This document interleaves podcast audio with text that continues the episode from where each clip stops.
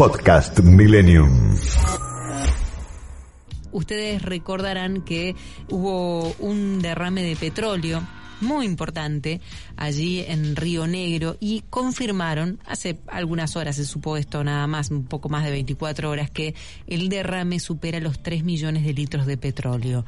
El gobierno provincial informó que la empresa Oldeval presentó un plan de, de remediación se dará a conocer esto, bueno, cuando, cuando esté aprobado, pero aparentemente todo estaría mm, previsto como para que se pueda hacer este plan de remediación ambiental provisorio como así se llama, por el momento no, no, no, había detalles de lo escrito, ahora vamos a ver si ya se sabe algo más. Y recuerden que el, la superficie y el volumen del derrame, este, estamos hablando de, eh, de algo de que tiene 10 centímetros de espesor más o menos, para que ustedes más o menos puedan ah, hacerse una idea de lo que significa esto sobre el agua. Mm, para que puedan este, tomar un poco de, dimensión de lo que está ocurriendo allí.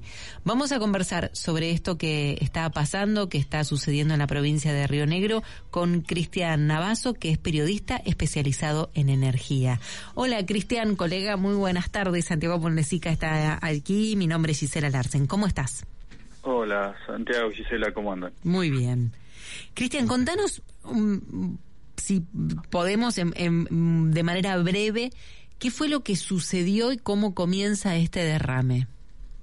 Bueno, el derrame se sucedió a 30 kilómetros de Catel, que es, digamos, la ciudad petrolera por excelencia de Río Negro, una ciudad petrolera histórica, eh, el viernes a las 11.45 eh, de la mañana, casi mediodía, y recién se puede detener eh, las válvulas, digamos, para detener el, drenaje de petróleo aproximadamente a las 17 horas, que la empresa ya da por controlado, y durante el sábado da por controlado todo lo que es eh, el, derrame de petróleo crudo, que lo que transporta es un, eh, es un caño que transporta petróleo de esa zona que se llama zona Medanito, eh, de esa zona petrolera hacia el norte de la provincia de Neuquén, que es la zona también histórica de, producción de petróleo de Neuquén, que es Río Negro, y de ahí los, ductos van a la refinería de Luján de Cuyo de IPF en Mendoza.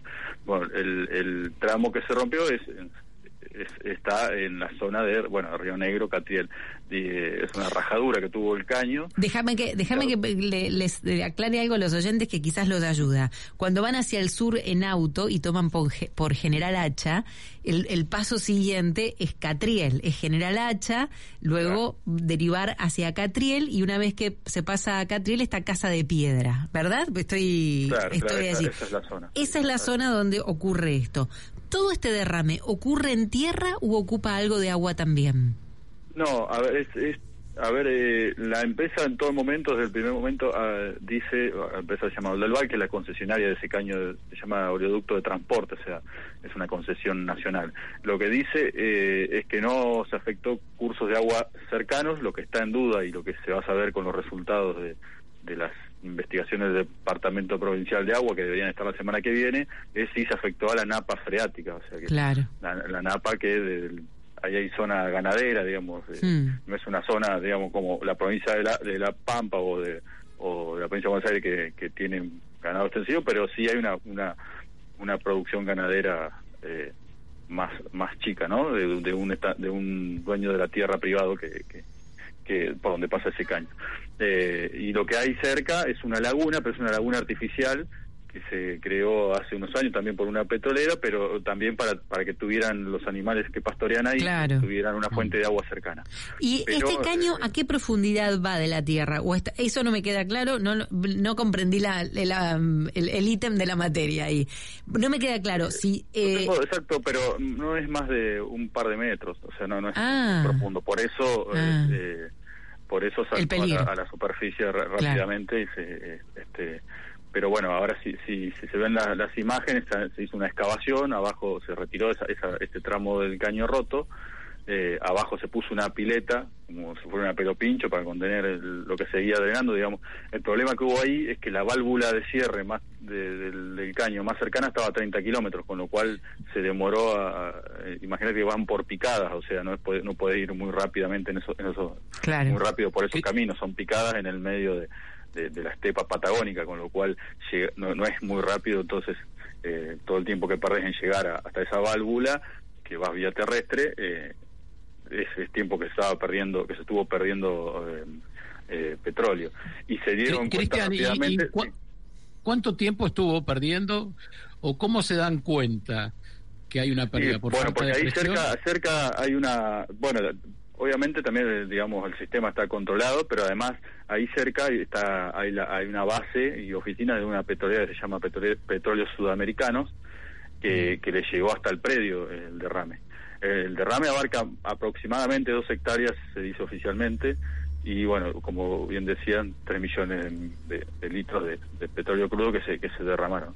Eh, con lo cual fue evidente digamos a simple vista o sea con la gente que trabaja ahí en el, los, mismos petroleros que trabajan en, esa zona, en, esa área.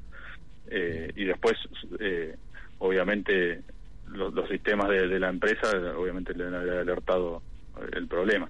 Eh, la discusión es que, que hay ahora y lo que se va el, tramo ese de caño ya se sacó y se envió a una empresa de Buenos Aires que se dedica a hacer el peritaje de este tipo de, de, de, caños para ver cuál fue la causa que causó esa, esa rotura de ese oleoducto. Cristian, ¿y quién, quién controla o quién multa o quién hace la investigación más allá de la empresa que tiene que solucionar el problema? ¿Qué organismos del Estado?